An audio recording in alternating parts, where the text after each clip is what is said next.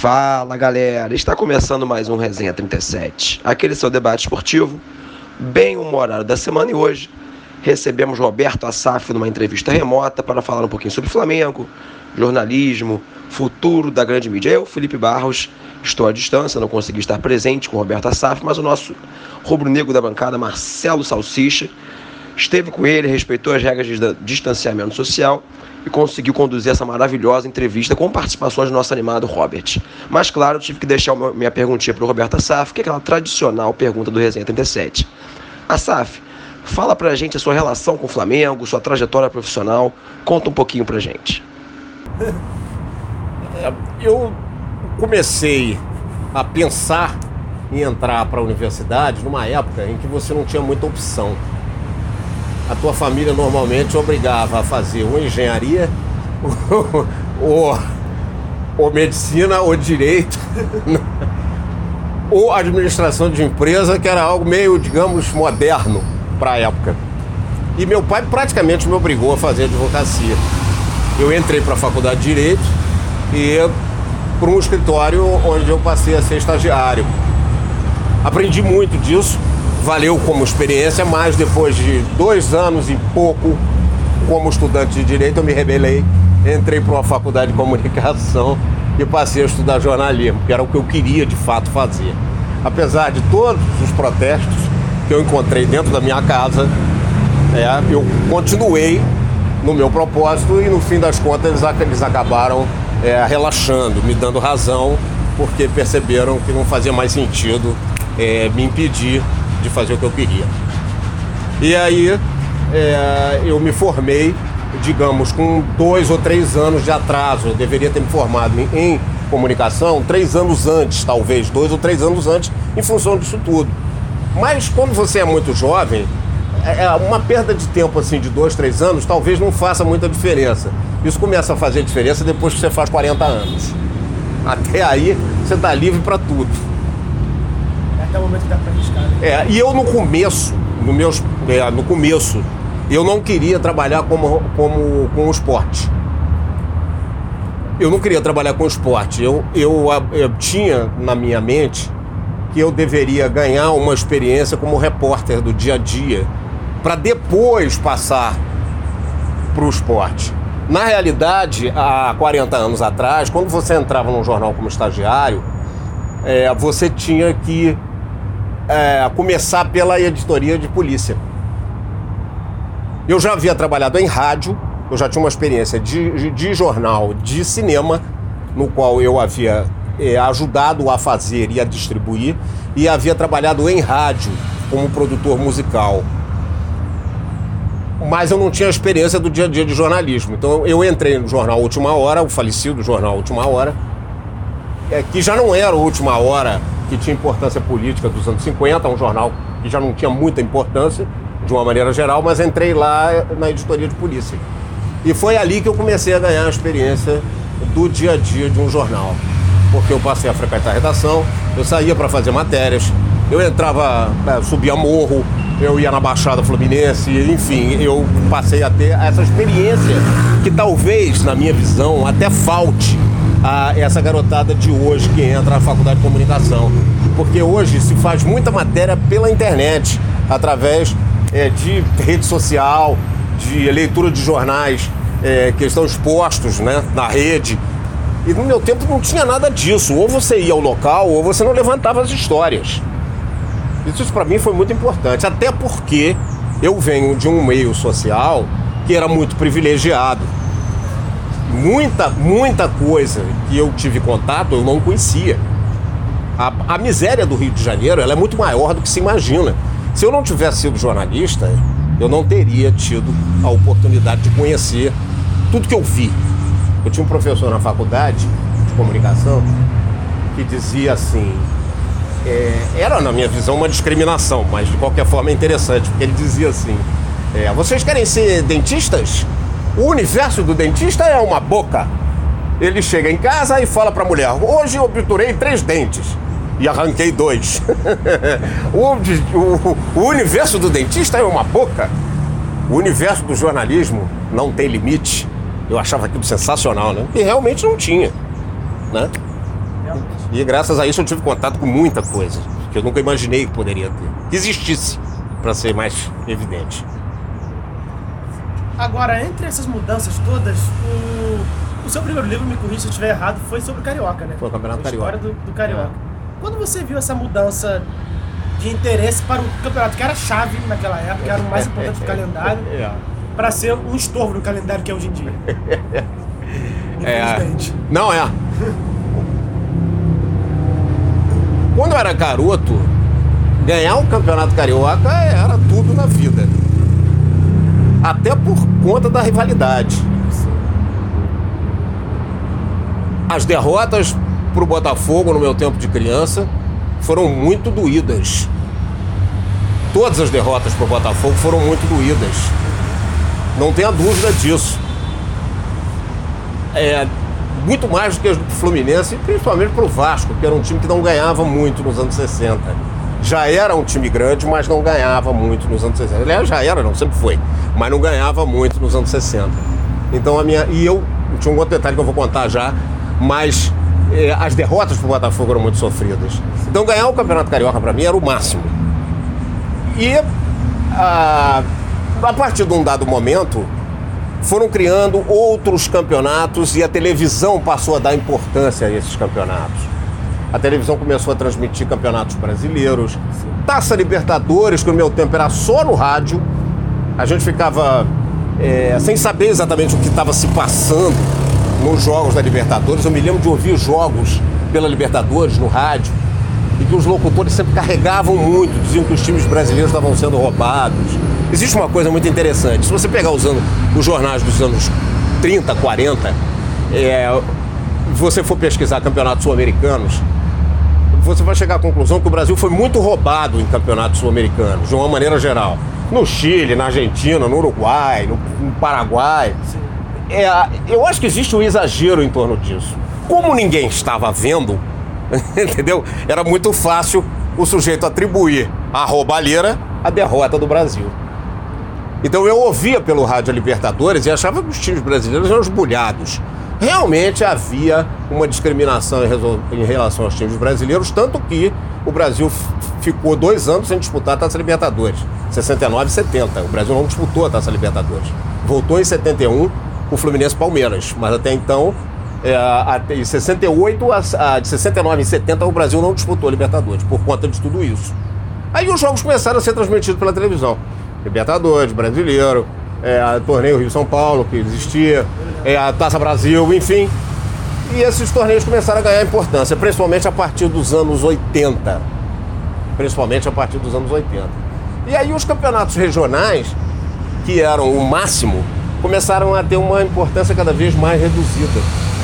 Para que vocês tenham uma ideia, isso é um belo exemplo, em 79, Campeonato Brasileiro de 79, o Santos, o Palmeiras, o Santos, o São Paulo e o Corinthians não disputaram o Campeonato Brasileiro de 79, porque eles estavam envolvidos na disputa do Campeonato Paulista, que para eles era muito mais importante.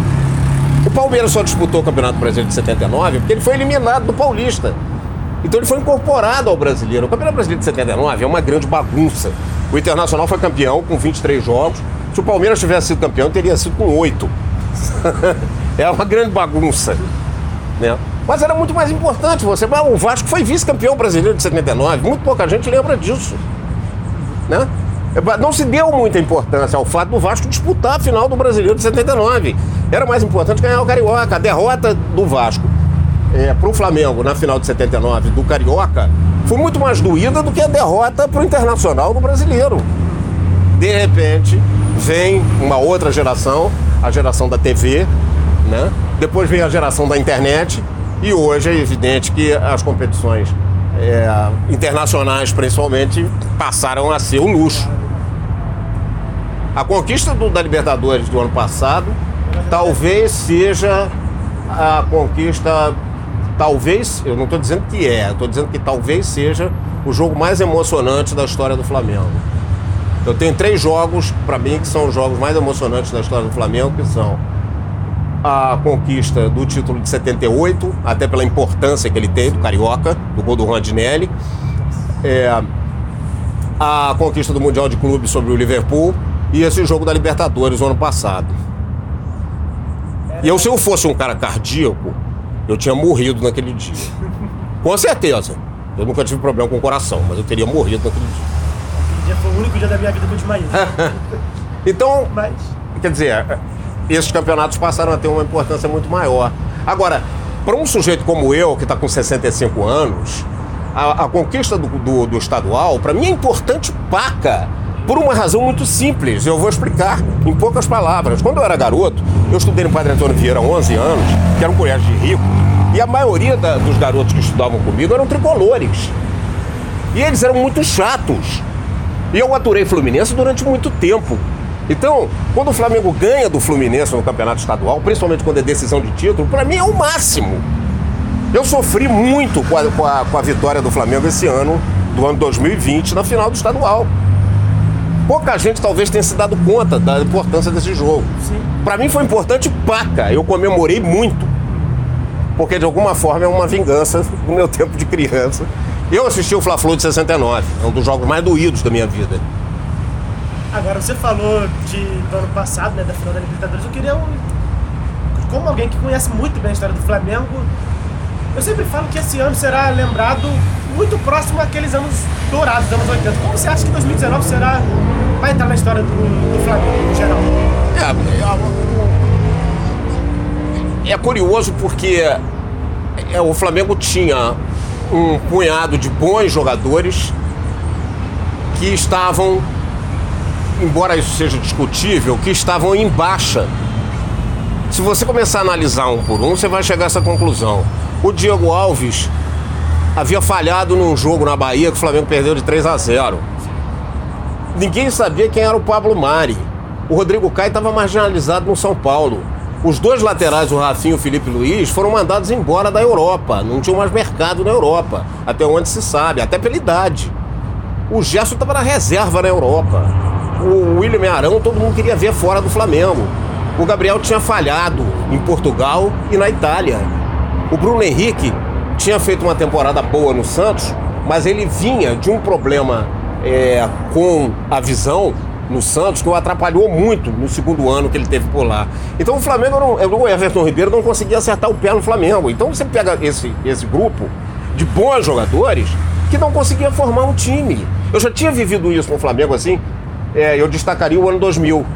Que o Flamengo teve um punhado de grandes jogadores e jamais formou um time. Chegou em 15º lugar no Campeonato Brasileiro, 14º, 15º lugar. Pois é. É, Tinha tinha, Petkovic, Edilson, Adriano Imperador, Denilson, Alex, ah, é, Júlio César, o goleiro, é, Atilson, Juan. Olha só o time que o Flamengo tinha, não arrumou nada. Eu já tinha visto isso antes. De repente, da noite para o dia, chega um português que, na realidade, só as pessoas que acompanham mais futebol sabiam quem era. O grosso desse povo não sabia quem era o Jo- o Jorge Jesus. E esse cara consegue acertar o time eu diria, da noite para o dia. Um mês depois, esse time está jogando bola e ganhando. Seria esse sujeito de fora da terra? Seria um ET? Né? Não sei, porque o cara conseguiu acertar o time e um mês tipo, o Flamengo começou a ganhar de todo mundo. Né? O futebol às vezes tem mistérios que a gente não consegue explicar definitivamente. Talvez esse seja um desses mistérios, grandes mistérios do futebol. E a partir do momento em que esse time começa a ser vencedor, ele vai ganhar o Campeonato Brasileiro com 20 pontos de vantagem e vai ganhar, ele vai a Taça Libertadores, fora os outros títulos. Ele vai ganhar a Taça Libertadores de uma maneira absolutamente espetacular. Talvez não tenha um outro jogo na história do Flamengo com o grau de emoção que esse jogo teve. Talvez não tenha. Às vezes eu fico pensando, a final contra o Vasco em 2001 é um jogo emocionante, por- pelas circunstâncias. É, outros jogos passados que talvez, se eu ficar relembrando aqui, vou ficar uma hora falando. Então esse jogo talvez ele seja muito importante, talvez seja o jogo mais importante da história do Flamengo, talvez seja. Agora, ainda falando dessa coisa do ano passado, do treinador, você acha que a chegada do Jorge Jesus, o trabalho que ele fez no Flamengo, somado também com o do São Paulo, foi o choque de realidade que o futebol brasileiro precisava do, do 7x1? Com 5 anos de atraso. É, de, de alguma forma acho que sim. Porque ele trouxe um- alguns conceitos que mudaram de alguma forma a maneira de enxergar o futebol aqui no Brasil. E eu acho que o que ele trouxe de mais importante foi o fato de que é muito importante você jogar primeiro para ganhar, depois para segurar o resultado. A gente tinha tido alguns treinadores que é, utilizavam um esquema de jogo que eu, francamente, não gosto. O Flamengo jogou assim na quarta-feira passada contra o Independente Del Valle. Se segura um pouco na defesa para surpreender no contra-ataque. Eu não gosto desse estilo de jogo. O Flamengo vinha jogando assim com alguma frequência.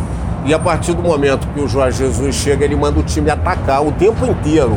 Não, tá ganhando de 3 a 0 vamos ganhar de 4. Tá ganhando de 4, vamos ganhar de 5. Eu acho que a, a, a, a, implantação desse conceito de ter que ganhar, ter que ganhar, ter que fazer gol, não importa de quanto, ela passa a ser muito importante para o futebol brasileiro. Eu não sei se todo mundo copiou, não sei se todo mundo concorda com isso e, e não sei se isso continuará sendo copiado, porque é muito importante às vezes você, é, às vezes é mais importante você garantir o seu emprego jogando um, fute, um, um esquema mais fechado do que você jogar abertamente e perder.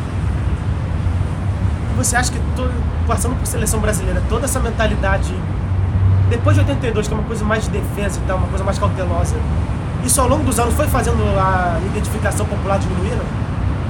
Uma coisa que era a seleção brasileira clássica dos anos 70, dos anos 60?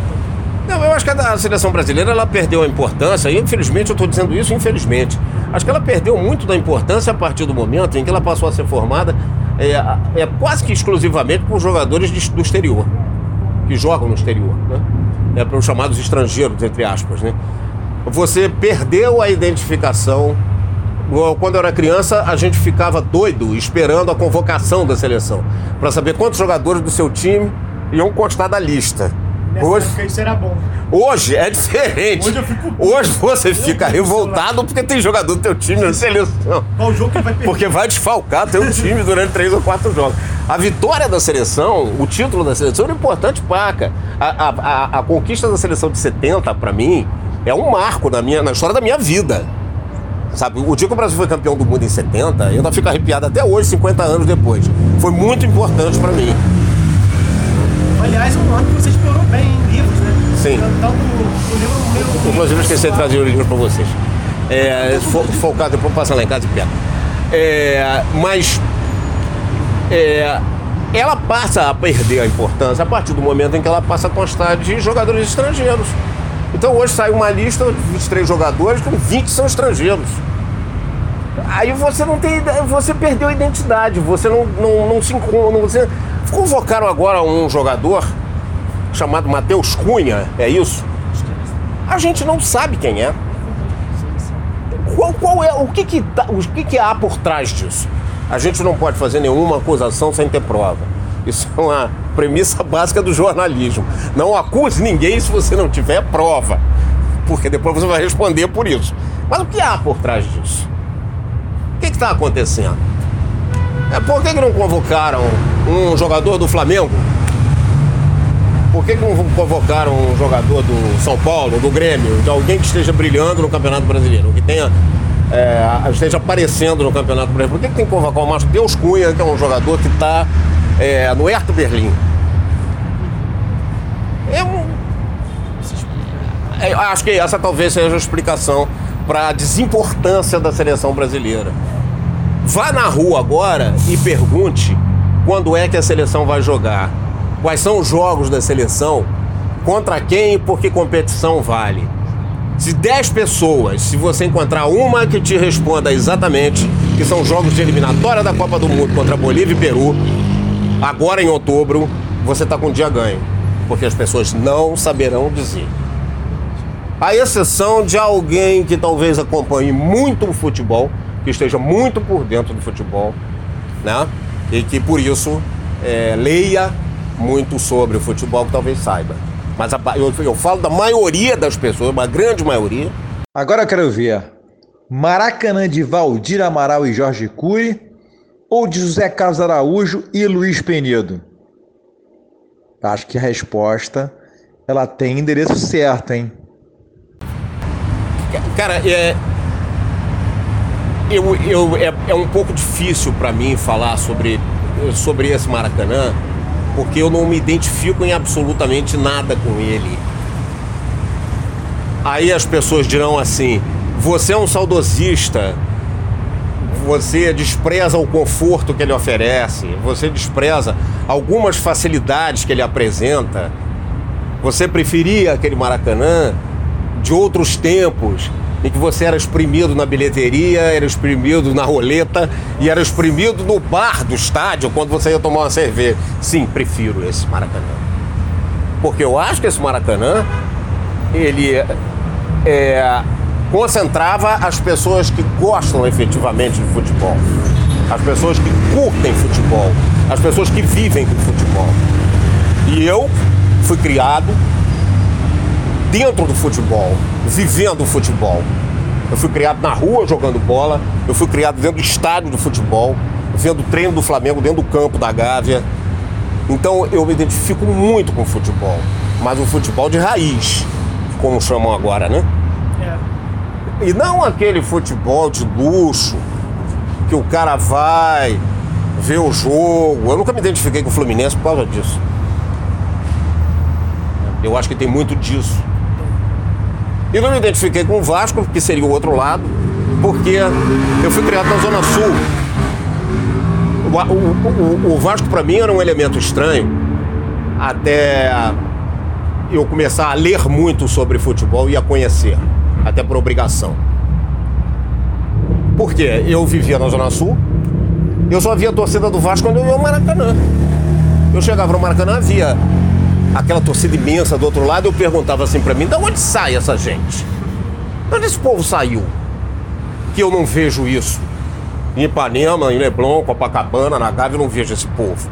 Só vejo o português que vendia, que era dono do botequim. Né?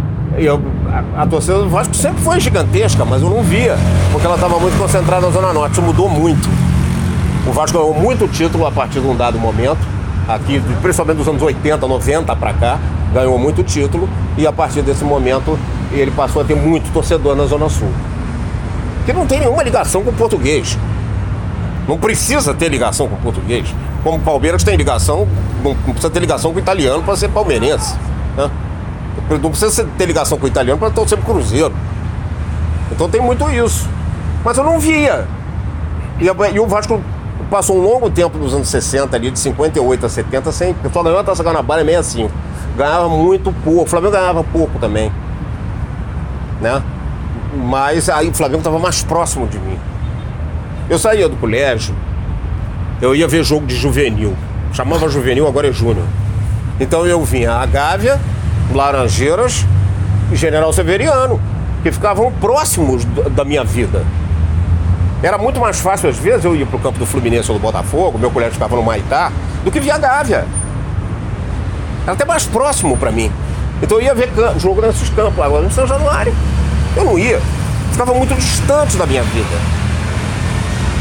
Agora, falando de Flamengo, você é um dos curadores do Museu do Flamengo aqui, né?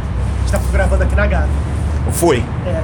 Como foi a criação e como ele funciona hoje no museu, para quem Cara, quiser visitar conhecer? É, eu acho que o grande problema de você, de você é, ter efetivamente um, um museu para o Flamengo é a, a ausência de um acervo. Aqui na Gávea conseguiram, e eu acho que o Bruno Luciana tem, tem muita participação nisso, recuperar vários troféus que estavam perdidos ou que estavam abandonados. Então o que o Flamengo tem de acervo para o museu são os troféus, muitos deles estão aqui no Museu do Flamengo incluindo aí alguns da maior importância, como a taça que o Flamengo ganhou quando foi campeão carioca pela primeira vez em 1914. Ou um troféu que o Flamengo ganhou na primeira regata em que ele foi vencedor. Lá entre o fim do século XIX e o começo do século XX. Como isso resistiu ao tempo e ao espaço, eu acho isso espetacular. Né? Até porque no Brasil nunca se deu nenhuma importância ao passado. Nunca. Eu não falo só de futebol, eu falo de uma maneira geral. Então eu acho que a, a ausência de, de, de, um acervo é um grande problema do museu. eu fiquei muito espantado ao saber que a camisa mais antiga que existia era de 1972. 72 já tinha barba. É uma coisa que pra mim é muito recente, embora tenha quase 50 anos pra mim. Historicamente é muito recente. É, a história, historicamente é muito recente. Você disse tudo. E como é que a gente vai conseguir eh, reunir um acervo que seja interessante para o museu? Esse foi o grande problema. Alguém deu uma sugestão. Ah, vamos colocar um anúncio no jornal ou vamos fazer apelos nos jornais pedindo para que as pessoas tragam eh, algum material relacionado a Flamengo que elas tenham em casa. Falei, ótimo. Aí vão aparecer aqui 3.450 canecas, 2.850 bottoms, 936 bonés. Isso só vai atrapalhar o trabalho. Ah, mas no meio disso pode vir um boné que o cara usou na decisão de 63. Ok, mas vai vir um. Será que vem? E se não vier? Você vai ter que examinar todos para saber. E se não for? Como é que você vai saber a, a- a- a autenticidade? Então você fazer um museu é muito complicado, até porque os museus hoje em dia, eles não constam só de peças que são exibidas. Eles têm que ter algum tipo de interatividade. Essa já é uma outra história. Você tem que é, ter mecanismos que garantam uma interatividade. Não é só algo estático, em que você entra, fica olhando as peças e vai embora. Como era no meu tempo de garoto. Me lembro muito do Museu de Petrópolis. Ficava lá a coroa rodando. Sabe? É, eu parti uma fase da minha infância em Petrópolis. Minha família tinha casa lá, então eu conheço, conheço muito a cidade, sei disso. É, então eu acho que é, esse é o grande problema. E o outro problema é como construir essa interatividade. A primeira vez que eu tive uma reunião aqui na Gávea, 2010, provavelmente, sobre o museu, essa ideia estava começando. Pô, tinham 20 pessoas envolvidas no projeto. Eu falei, não pode ter 20 pessoas envolvidas num projeto desse, é gente demais. E eh, muitas dessas pessoas não tinham nenhuma identidade com o clube. O que é pior. Aí você fala num, num fulano, você fala em alguém e as pessoas não sabem quem é. Você fala num remador, você fala num, num, é, num velocista, você fala num mastro do basquete, as pessoas não sabem quem essas pessoas foram. Ou a, a importância que elas podem ter. Ah, bom, os nomes estão todos aqui na. Vários nomes estão aqui na, na entrada do clube, aqui na Lagoa, né?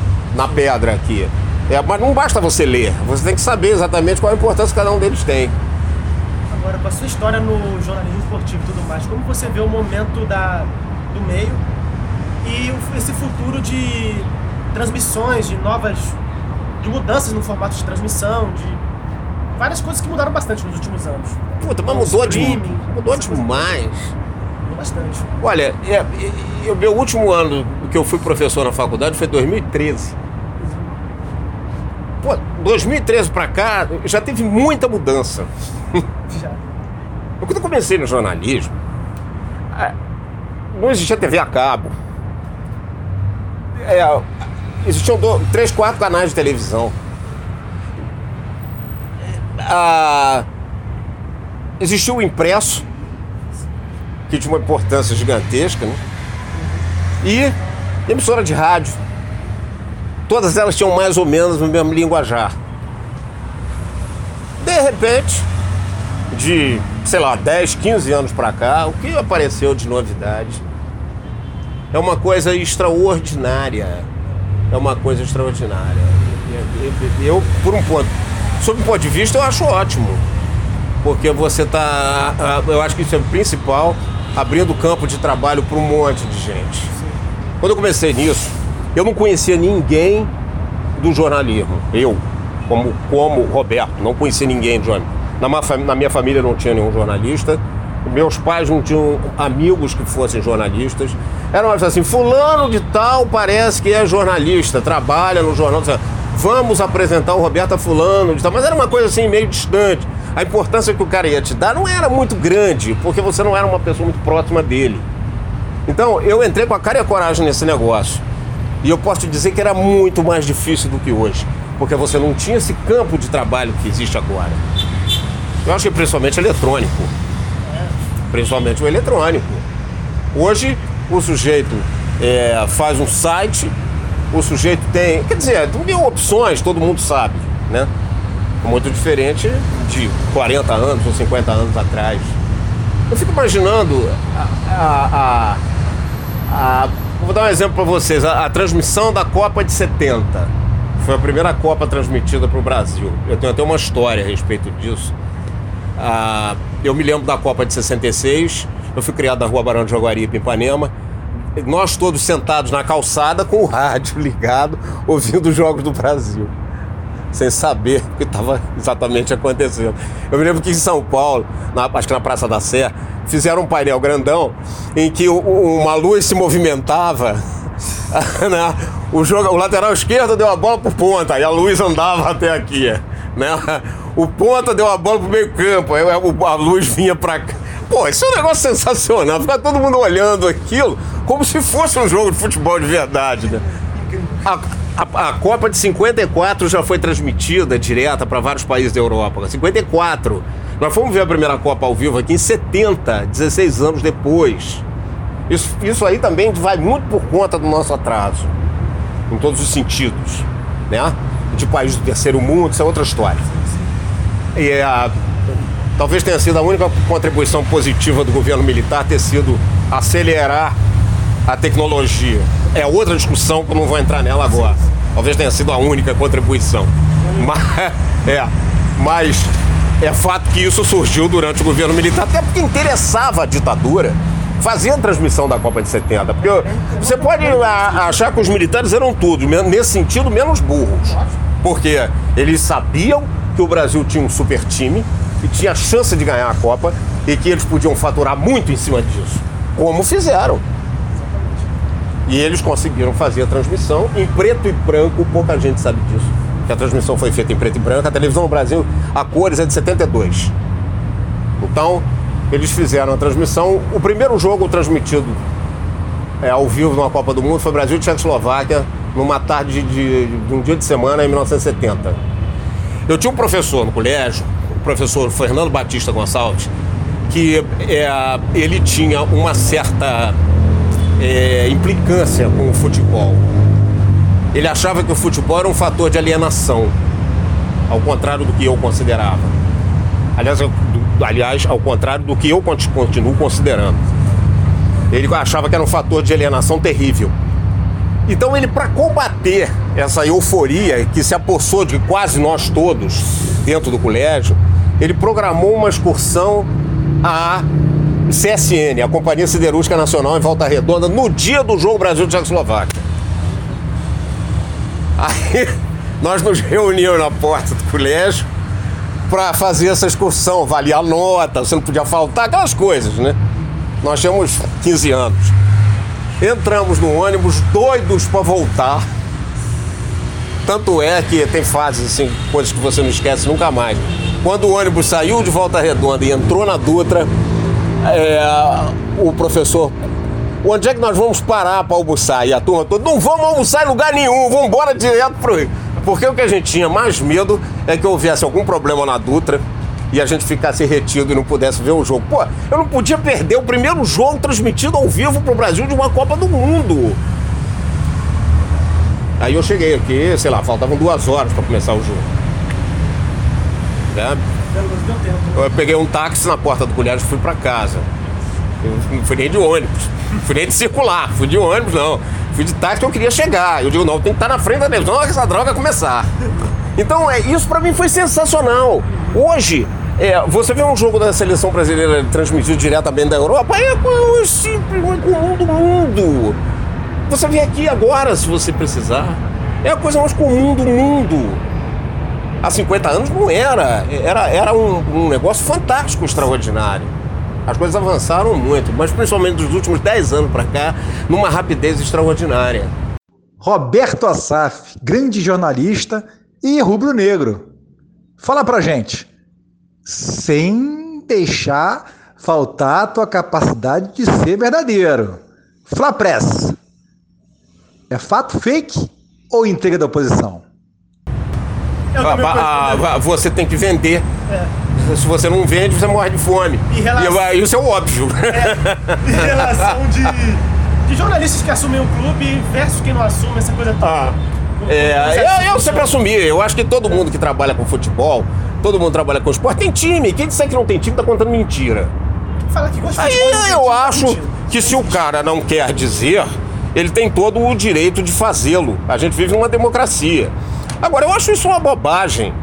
Eu não vou deixar de fazer crítica, é, fazer ou não crítica, porque o meu time é A ou B. Não vou deixar de fazer. Em várias ocasiões, inclusive fazendo transmissão de jogo para televisão, é, eu fiz críticas em dado momento até pesadas, porque é, eu precisava de alguma forma é, dizer exatamente o que eu estava sentindo. O que existe é você ter mais facilidade para criticar o seu time do que o dos outros. É o contrário, né? Você tem muita facilidade para fazer a crítica ao seu time. É mais fácil você fazer isso do que do seu aos time, outros. No geral, pro bem e pro mal, né? Você tem. É uma coisa que vai sair muito mais automaticamente. É, você mal ou bem, você acompanha mais. Você, tem lugar de fala, né? Eu, é, eu conhecia mu... eu conheço muito a história do Flamengo, eu conheço muito, muito. Então, pra mim, é, é sempre é mais fácil falar de Flamengo do que de outro clube, embora eu conheça muito futebol. Eu não tenho nenhuma modéstia nesse sentido. Eu conheço muito. Então, pra mim, talvez seja mais fácil falar do Flamengo do que de outros clubes. Mas eu Pô, me acostumei. Eu dizia na faculdade, para os garotos que estavam começando, eu dizia, eu di- eu tinha uma matéria, eu tinha várias matérias na faculdade, mas tinha uma que era jornalismo esportivo. Então dizia para os meninos o seguinte: vocês querem jor- jornalista esportivo? Pô, queremos, aquele negócio, né? O cara na empolgação, tá começando. Então vocês fiquem certos do seguinte: prim- primeira, é, primeira lição. Vai ter um momento que vai acontecer um pênalti contra o seu time e você vai ter que dizer publicamente que foi pênalti, que ele foi bem marcado. Se vocês acham que não vão conseguir fazer isso, desistam. e aconteceu várias vezes. Né? E agora. Acho que o cara tem que assumir. Se o cara não quer também, tá ótimo. Eu conheço jornalistas que não dizem o time deles. Embora todo mundo saiba. E agora, encerrando, vamos falar de presente né, do Flamengo atual. O que, você acha do trabalho do Domenech? E Qual você acha que é. Qual será a continuidade pro ano perfeito que o Flamengo teve em 2019? Eu diria que ele começou muito mal, mas. Mas é, você é, tem que levar em conta que é, o cidadão chegou agora, né? Então vamos ver se ele consegue se adaptar. Eu acho que a- a- às vezes é difícil para um estrangeiro se adaptar a um país que ele não conhece. Eu estou falando de um estrangeiro no Brasil, estou falando de um estrangeiro se adaptar ao país que ele não conhece. Eu, eu tive um amigo inglês que voltou para a Inglaterra há algum tempo, que morou aqui mais de 10 anos, e ele dizia que no primeiro ano dele no Brasil, no Rio de Janeiro, é, ele estranhou muito. Ele teve uma certa dificuldade no primeiro ano, porque ele vem de um outro planeta. É, Tom Jobim dizia que o Brasil é para profissionais. para você conseguir entender isso aqui, há, sei lá, um ano atrás, talvez menos do que isso, eu estava com um amigo meu holandês que queria conhecer assim, o Rio de Janeiro um pouco melhor. Aí eu falei assim, eu vou andar aqui pelas ruas da Zona Sul para você ver as coisas, como é que elas funcionam e como elas não funcionam. E aí ele viu uma banca de jogo do bicho. E ele perguntou para mim, o que é isso? Eu falei assim, isso aí é o jogo do bicho. Eu não sei como é que eu vou te explicar o que é isso. Eu acho que isso nem tem nome em inglês, Animal Game. Talvez o nome seja esse. ah, como é que é? Eu falei, não, pô, são 25 animais, você aposta. Isso começou lá no século passado, no Jardim Zoológico, eu expliquei a história pra ele e tal. Aí ele falou assim, pô, mas tinha uma fila, assim, umas 7, 8 pessoas pra apostar. Aí ele falou assim, pô, que coisa interessante, né? Engraçado, assim, eu falei assim, eu só tenho um detalhe. Ele falou, o que que é? Eu falei, é proibido. Aí ele falou, mas como proibido? No meio da rua tem fila pra negócio. Eu falei, mas é proibido, mas pode. Vê se você consegue entender o Brasil. É proibido, mas pode. Aí, porra, mas isso na minha terra não tem. Eu falei, pô, pois é, cara. Você tá num, num lugar onde tudo é diferente. O lugar é realmente. É, ah, então, é, acho que é, você tem que dar tempo ao sujeito para ele tentar começar a entender isso aqui. O português talvez tenha entendido mais, mais rápido, porque a língua é a mesma. embora os costumes sejam diferentes. A minha primeira mulher mora cinco anos em Portugal. Ela disse que é um outro planeta. Ela disse até que eu não vou me ligar lá, não consigo viver lá, porque todo mundo é muito educado, não tem batuque, não tem bagunça, não tem barulho, né? As pessoas respeitam tudo, então que eu não vou conseguir me adaptar lá. Parece que eu sou um, sabe, um cosmonauta, né? É, mas eu entendi o que ela quis dizer. E, e, e aí, é, acho que a gente tem que esperar um bocadinho. Se depois de, sei lá, 30 jogos o cara não conseguir decolar, você chama o sujeito num canto e diz: olha, o seu trabalho não está agradando e nós vamos ser obrigados a substituí-lo. Até porque o cara chega e ele tenta implantar um método de trabalho que é diferente do outro. Talvez ele, ele se veja na necessidade de criar um novo modelo para não copiar o que saiu. Né? Aí você vai começar devagar sobre futebol. É, aí a gente dá como exemplo a seleção de 70 é, o João Saldanha saiu da seleção em março de 70, o Zagallo assumiu no final de março, a Copa do Mundo era em junho, né? um mês e meio, dois meses depois. O Zagallo mudou muito. A seleção brasileira tinha disputado a eliminatória com 4-2-4, efetivamente no 4-2-4, porque só ia enfrentar seleções sul-americanas e havia o conceito de que não haveria muito problema para passar pelas eliminatórias, como não houve.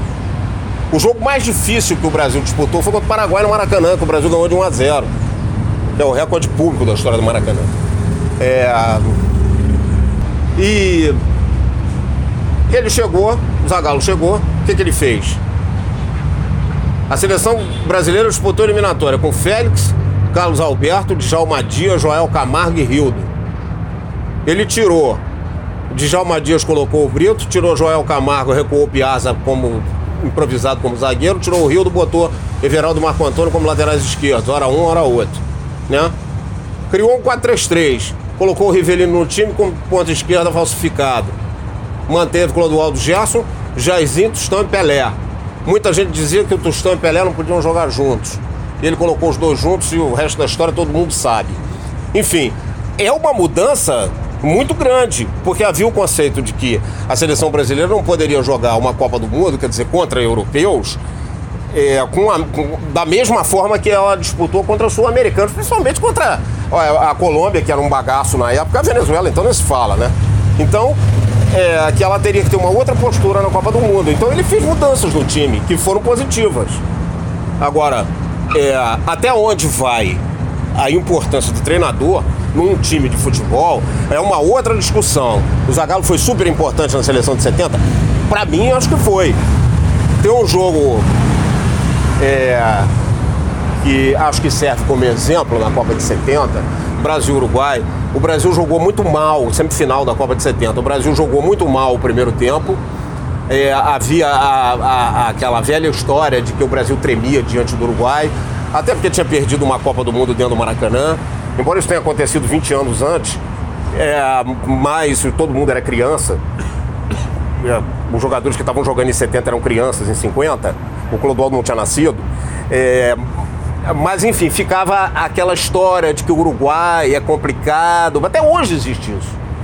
Que os uruguais são osso duro de roer, que eles enfrentam o Brasil de outra forma. Sim, até existe isso, né?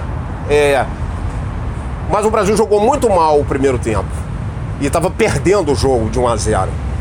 E aí o Gerson recua para jogar como primeiro homem de meio campo e o Clodoaldo vai jogar avançado. É, eu acho que até avançado demais. E curiosamente o Clodoaldo, como centroavante, vai fazer um gol de empate. Jogando como centroavante, ele vai fazer um gol de empate. E aí vai pro intervalo 1 a 1 segundo tempo, Brasil dá um vareio no Uruguai. Teria sido isso uma determinação do Zagallo ou teria sido uma determinação dos jogadores dentro do campo? Talvez obedecendo a uma a uma a uma determinação do Zagallo ou não? Fica aquela discussão. O Brasil tinha os jogadores que eram verdadeiros líderes dentro do campo, acho isso muito importante, como Casalberto, Gerson, Pelé, que eram é, verdadeiros líderes dentro do campo. Hoje em dia você pega um time de futebol, você não vai mais líder. E o negócio que me irrita muito é ver o jogador quando acaba o primeiro tempo falando assim: não, agora estamos aí, o professor disse, o professor mandou, o professor. O cara, muitas vezes, eu joguei futebol paca. Muitas vezes o cara tem que decidir dentro do campo. Ele é que está ali. Ele é que está sabendo até onde ele pode ir, até onde o time vai, até onde o time não vai, quais são os limites que existem dentro do campo. Eu acho que muitas vezes o jogador que ele tem que se convencer disso. E ele tem que ter a capacidade de falar com os companheiros que eles podem ir até ali ou não podem. Isso é uma longa discussão. Então, quer dizer, eu acho que o treinador, é, ele tem uma importância, mas ele tem que. Você tem que dar um tempo a ele para ver se ele consegue se adaptar a tudo que se passa. Então é isso, pessoal. Roberto Assaf, mais uma vez gostaria de agradecer a sua presença. Meus queridos ouvintes, não esqueçam das redes sociais. Um grande abraço e até semana que vem.